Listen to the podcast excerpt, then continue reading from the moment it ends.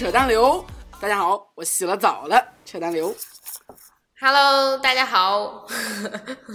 我洗了澡，几百年没有洗澡。我是呆背猴，我是拉了屎的呆背猴。其实没有拉，就为了配合一下这个场景。嗯 Hello，大家好，我是录完节目马上要赶去吃寿司的必吃粥。哎呦，哇，九点半吃寿司，那我九点半，我这点半。切入正题，嗯、这是我的专栏。其实细细想想，从一五年末到现在，就是我都没有怎么录我的专栏。嗯，然后一是因为我的另外两位 cooperator 就是比较活跃，第二是因为最近我的心里比较焦悴。呃我还算活跃呀。懒逼。你的专栏至少很活跃啊，那我就继续，就是嗯，总之我是之前犯了一段懒癌，也是因为我的心态有些变化，就是已呃，因为婚啊，就是 已婚之妇啊不是，不是这个已婚就没有，我是说对女权的心态也有所变化，就是我觉得大千世界。大千世界无奇不有，就是嗯，我的我的困惑其实大于我对它的坚定的，而且有的时候草友们会问我很多问题，就比如说我跟大家在讲女性的教育不够什么什么呀，求职什么什么，我觉得这些话题其实是多少有些老生常谈，但是另外一方面呢，我又觉得就是。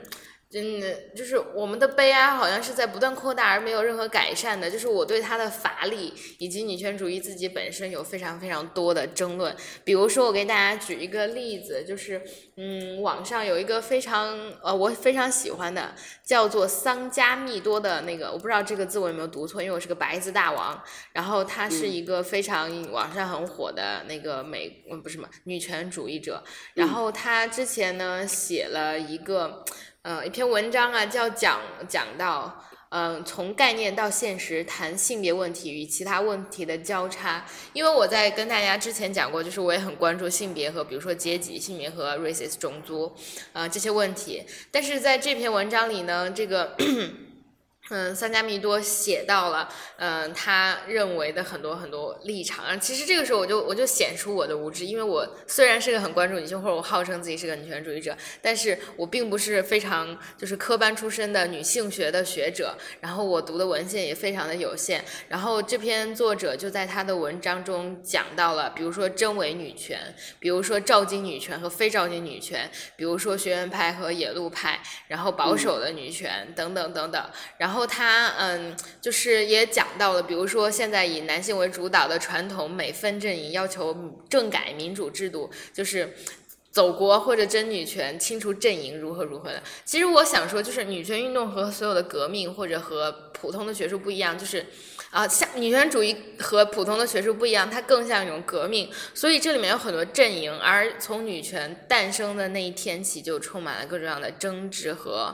嗯、呃各种各样的分歧。而我就在对这些事情的困惑中，和对觉得自己也可能只是局限在呃认为应该解放性权、解放人权的那种很 basic 的基础上，不会再前进和进步。但是我要给大家讲一个出路，就是嗯，我现在收到很多草友的私信，会给我讲他各种各样的困惑，不论是感情上、学习上。我想给大家讲，就是有的时候大家钝感一点好，推荐一本日本的书叫《钝感力》，就是一个人对自己的生活太敏感，只会给你带来很多阻碍，不要被情绪给控制。而我也觉得，如果你你觉得你今天过得很不好，只有一个原因，那就是你没有读书或者没有做运动，就是这真的非常的简单，是一个很简单粗暴的思考方式。所以这一期节目呢，我切入正题来跟大家推荐一本书，我觉得它非常适合作为嗯、女权主义阵营，就是不是女权主义，就是女权的入门，或者哪怕你作为任何一个人，一个是一个男生，一个女生，你把它当做一本小书来读，因为它它一点不学术，它非常的平易近人，然后它没有任何艰深晦涩的那个呃字符啊，或者是很你不懂的任何学学术术语，完全没有。然后它是一本呃新闻记者写的纪实性的文学，它的名字叫做《女性小传》，呃，是西班牙的一个女作家和职业记者。罗莎蒙特罗写的，就是嗯嗯，我想推荐这本书的一个原因，是因为《女性小传》它收录了以纪实风格创作的十六篇西方杰出女性的传奇。就是，呃，我要宣扬一种现在我自己的观点，因为前两天我收到一个草友对我的微信，就是呆逼。你能不能定义一下什么是女性主义？就我对这样的问题真的是不知如何回答，因为嗯，我的定义可能又幼稚又生硬，而且不会给你带来任何的注意。而且我要我非常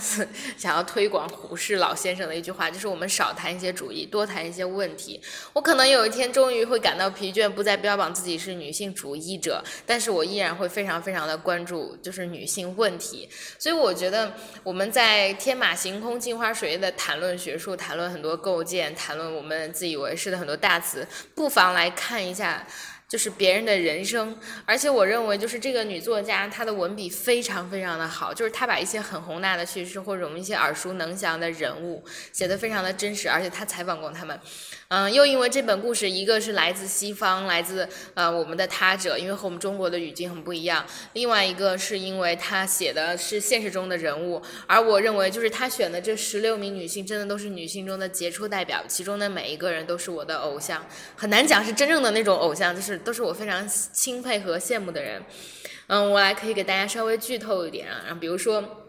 我非常非常喜欢的作家，我的陪伴我高中度过无数个不眠之夜的阿加莎·克里斯蒂，英国的侦探小说，大家都知道她的著名的呃《东方快车谋杀案》呀，就是我最喜欢的无人生还呀，我觉得，然后嗯，她。就讲这个来自中产阶级的女性，在经历若干次离婚之后，和一个比小自比自己小十五岁的男性生活在了一起，然后直到死死亡才把他们两个分开。可见，其实一个女性并不要限制在自己的就是年龄中去寻找爱情。当然了，就是呃，比如说可能大家没有太听说过的西班牙诗人胡安蒙纳。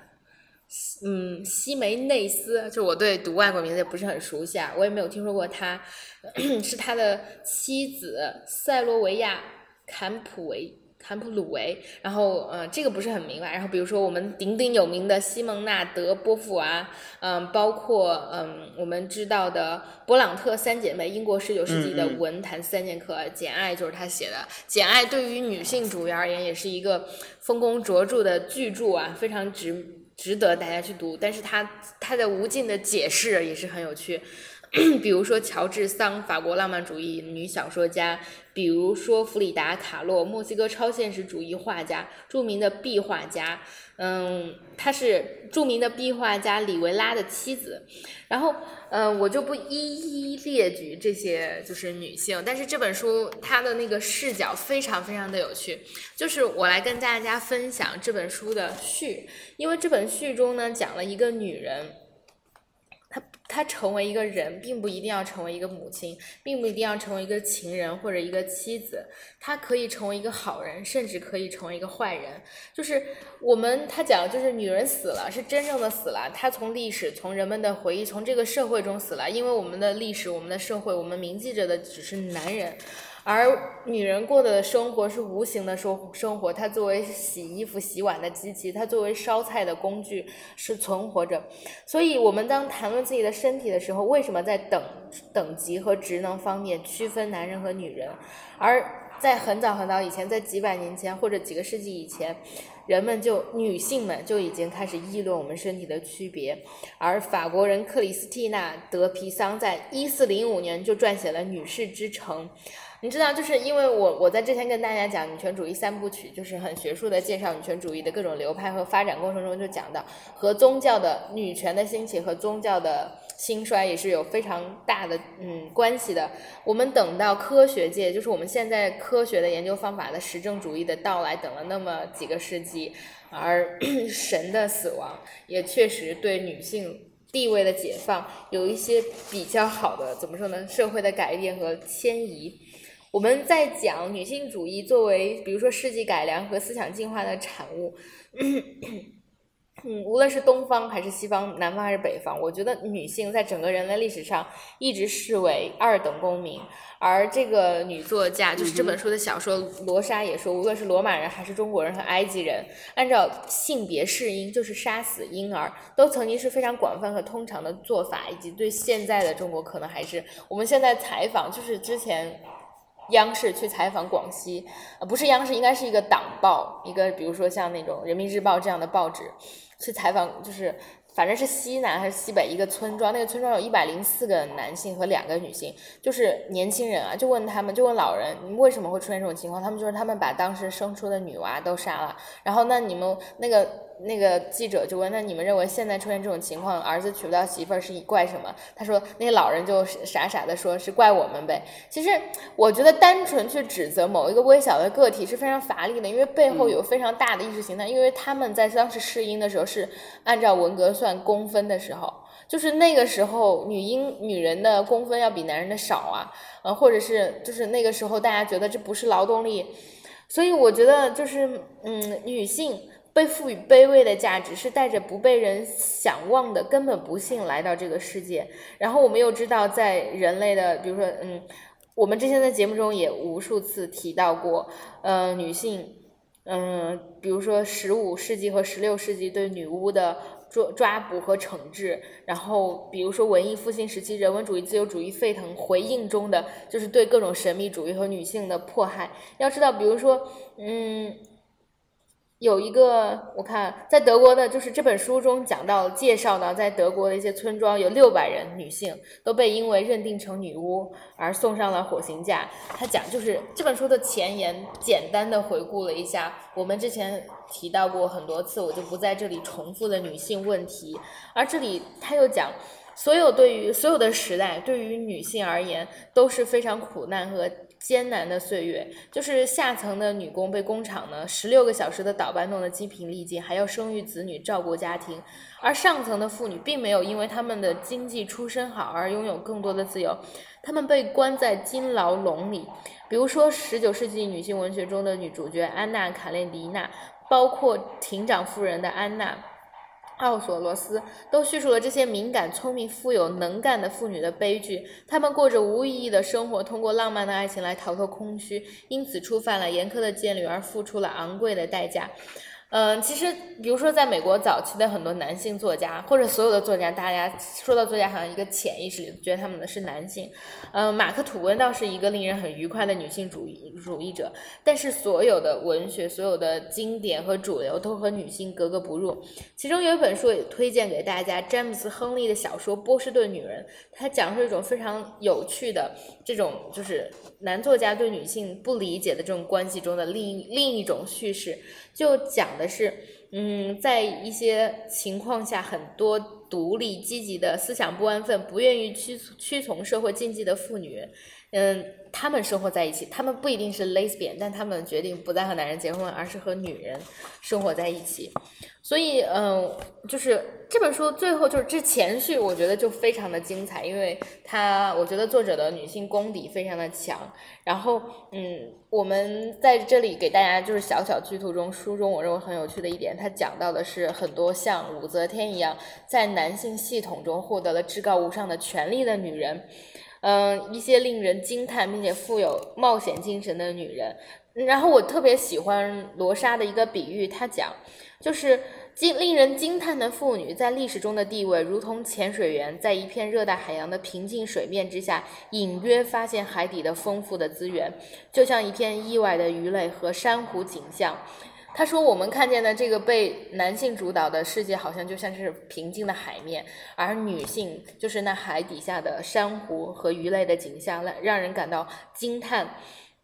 他说：“我们。”被历史、被影像、被文艺文学作品所记录的女性驯服的单调传统形象，其实不如那些女战士及其怪诞的人物而令人感到惊目。比如说，他讲到我们在中国，你看我们有花木兰，但是在国外有玛利亚·佩吉斯，一个十二世纪的嗯女英雄，她也乔装成男人和穆斯林及阿拉贡人作战。她的绰号是斗士，被国王打败并缴受了武器。等她被缴受了武器之后呢？嗯，他发现她是个女人，于是就送给了她一个称号，就是像男人的女人。但是这并不妨碍她在就是成功打仗并授予这个爵位之后，和一个王子结婚，为了家庭而放弃了战争。就是，嗯，这是讲了一个很传奇的故事。另外还有一个神奇的玛丽里德，她是十八世纪的女。英国女冒险家，她女扮男装作为士兵加入了弗兰德散步兵团，打仗几年之后离开军队，开了一个酒馆。结果她的丈夫死了，她重新穿上男装，加入荷兰步兵，开往美洲的船被海盗俘获。她非常的就是不屈不挠，然后决定立刻做海盗。她在她的海盗生活持续了多年，期间爱上了一个海员，并再次结婚。在一七二零年，她落入英国人手里，关进了，因为作为海盗关进了牙买加监狱，在狱中去世。然后是，然后这是这是另外一个故事，让我不禁想起，就是除了花木兰，还有就是因为呃女性不得不因为不允许进入大学，不得不女扮男装去读法律或者天文的书籍，然后也让我想起梁山伯和祝英台的故事。虽然就是这个故事一点也没有表现出女性的进步，除了在女装男女扮男装上学这一点。然后这本书里还讲到，呃，很多类似的女战士，包括一些异装癖，以及修道院对于嗯女性，嗯，虽然说修道院就我对修道院的那个感情是非常复杂的。首先我没做过什么研究啊，但这本书里讲，修道院是一种社会义务、自我封闭和惩罚。但对于妇女而言，那是一块不用依附于男性监管的地方，可以读书写字、承担责任、享有权利、开展一项业务。因此呢，有许多呃，就是非常有成就的修女，充满了情欲，啊，不是，呃，不是，我想，我想说的是，这是两句话，许多非常成就的 修女。那其中有一个呢，她充满了情欲，我也特别喜欢她，她是索尔玛利亚阿，嗯，然后阿尔克夫多拉多这些奇怪的英文名折磨着我。她是一个十七世纪的西班牙修女，但她。不幸或者有幸的爱上了一个法国伯爵，给他寄去了一些优美而狂热的情书。于是这位男子呢，在一九六九年的巴黎厚颜无耻的发表了这些信件，然后当然也多亏了他厚颜无耻的行为，这些信件才得以保存。然后，嗯，有有很多女人都像，这是我之前的，就是她们可以和男人一起并肩作战，她们有聪聪明才智和充充分的才华去展示自己的欲望。但是除了我们。推崇的那些成功的人，其实还有很多很多女人也选择了做坏女人，比如说当宫廷贵妇从嗯去通过自己的另一种方式去影响社会。我们知道，比如说最著名的蓬巴杜侯爵夫人，她对法国艺术界和当时的社会风气都有重要的影响。其实还有另外一个名气更小一点的希腊文雅的宫女，到蒙特斯庞侯爵夫人，她也是一个就是和蓬巴杜夫人一样。对艺术和对，呃，就是各种奢华的生活都有独到见解的人，嗯，我觉得其实我之所以给大家讲分享这些很有趣的事情，就是，嗯，很多时候我们认为女性。在追求自己的权利，在追求幸福生活的道路上，可能有只有狭窄的那么几条路走。可以对于对于一个像跟我生活在同时代的女生，大家觉得读书出来找一份好工作，实现人生价值是绝无仅有的一条路。但我想告诉大家，你的选择真的要比这个宽广的多。请大家记住这个比喻：我们女性就像一片平静海面下的珊瑚，热带珊瑚和热带鱼一样，它充满了灿烂。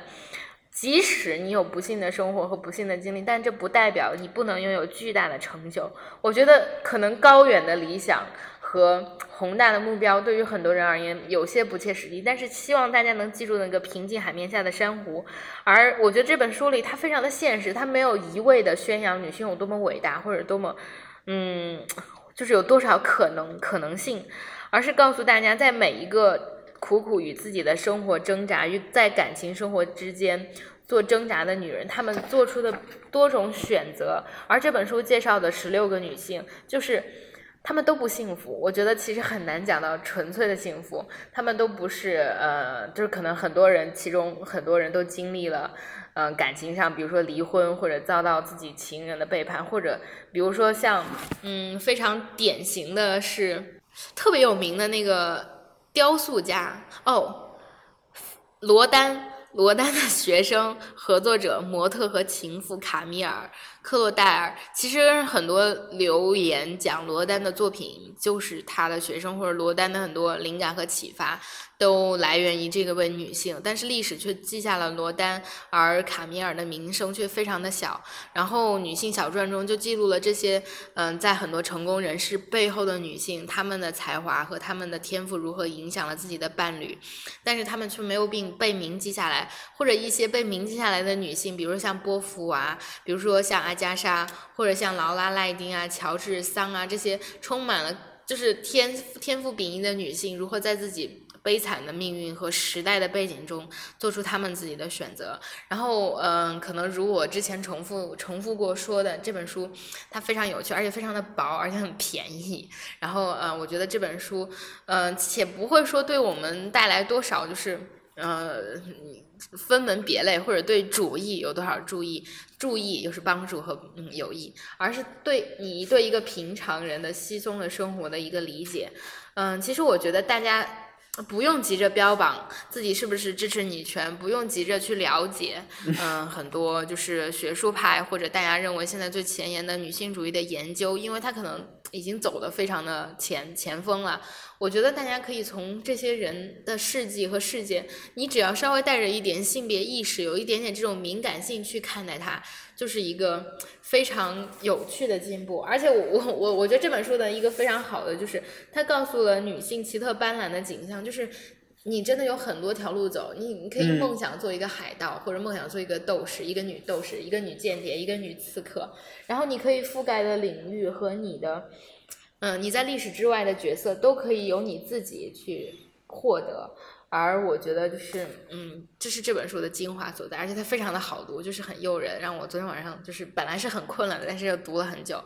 呃，然后也可以算是弥补了很多草友问我让我推荐一本什么什么书或者一些什么什么女权的书。这本书很难谈得上是学术啊，就是一本小说，因为它就叫女性小传。然后这一期呢，呃，推荐给大家是因为这本书对于我而言是帮助我从那种普通无无趣的生活中逃离出来的一个景象。因为我觉得我们都有 suck 在现在的生活的这种困忧，呃，有的时候。有很多，其实就就是昨天嘛，有一个北大的师妹还跟我讲，她现在在大三，觉得自己 GPA 也不好，然后做很多事情觉得很努力，但是却没有很多回报，嗯，然后非常的迷茫，因为面临很多人生选择，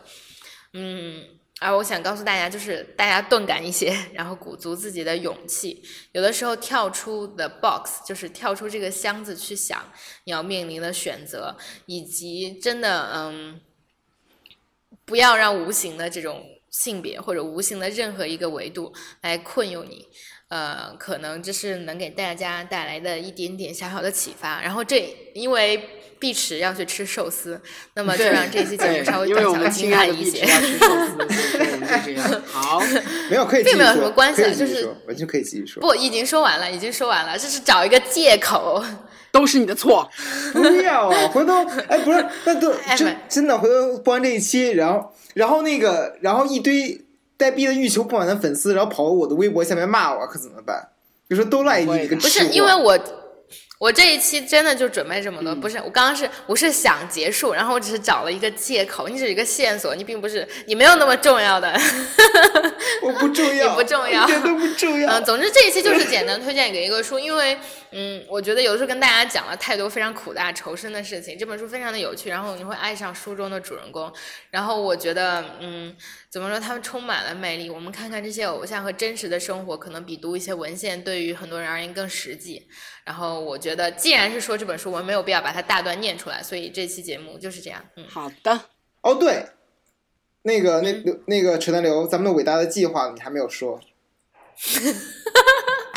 哦，对，嗯。北曹众筹计划现在开始，我们要努力众筹到两万美金，请我和呆逼去参与艺术史上浓墨重彩的一笔，也就是碧池的北曹纪录片。大家记住了，北曹的支付宝账号是幺七七零幺二六六二四幺幺七七零幺二六六二四幺，请往这里面打钱，谢谢大家。呃，顺便也请大家呃关注我们的微信和微博，有很多好趣好玩的事情。微博、微信，对对。有很多文章，然后也有很多就是众筹的信息和广告，也有很多很有趣的活动，比如说你看见对那个扯淡经常爆自己的照之类的，相相互提醒吧。好，嗯，我说以后相互提醒就是我们要打广告。好，拜拜拜拜，就这样，拜拜。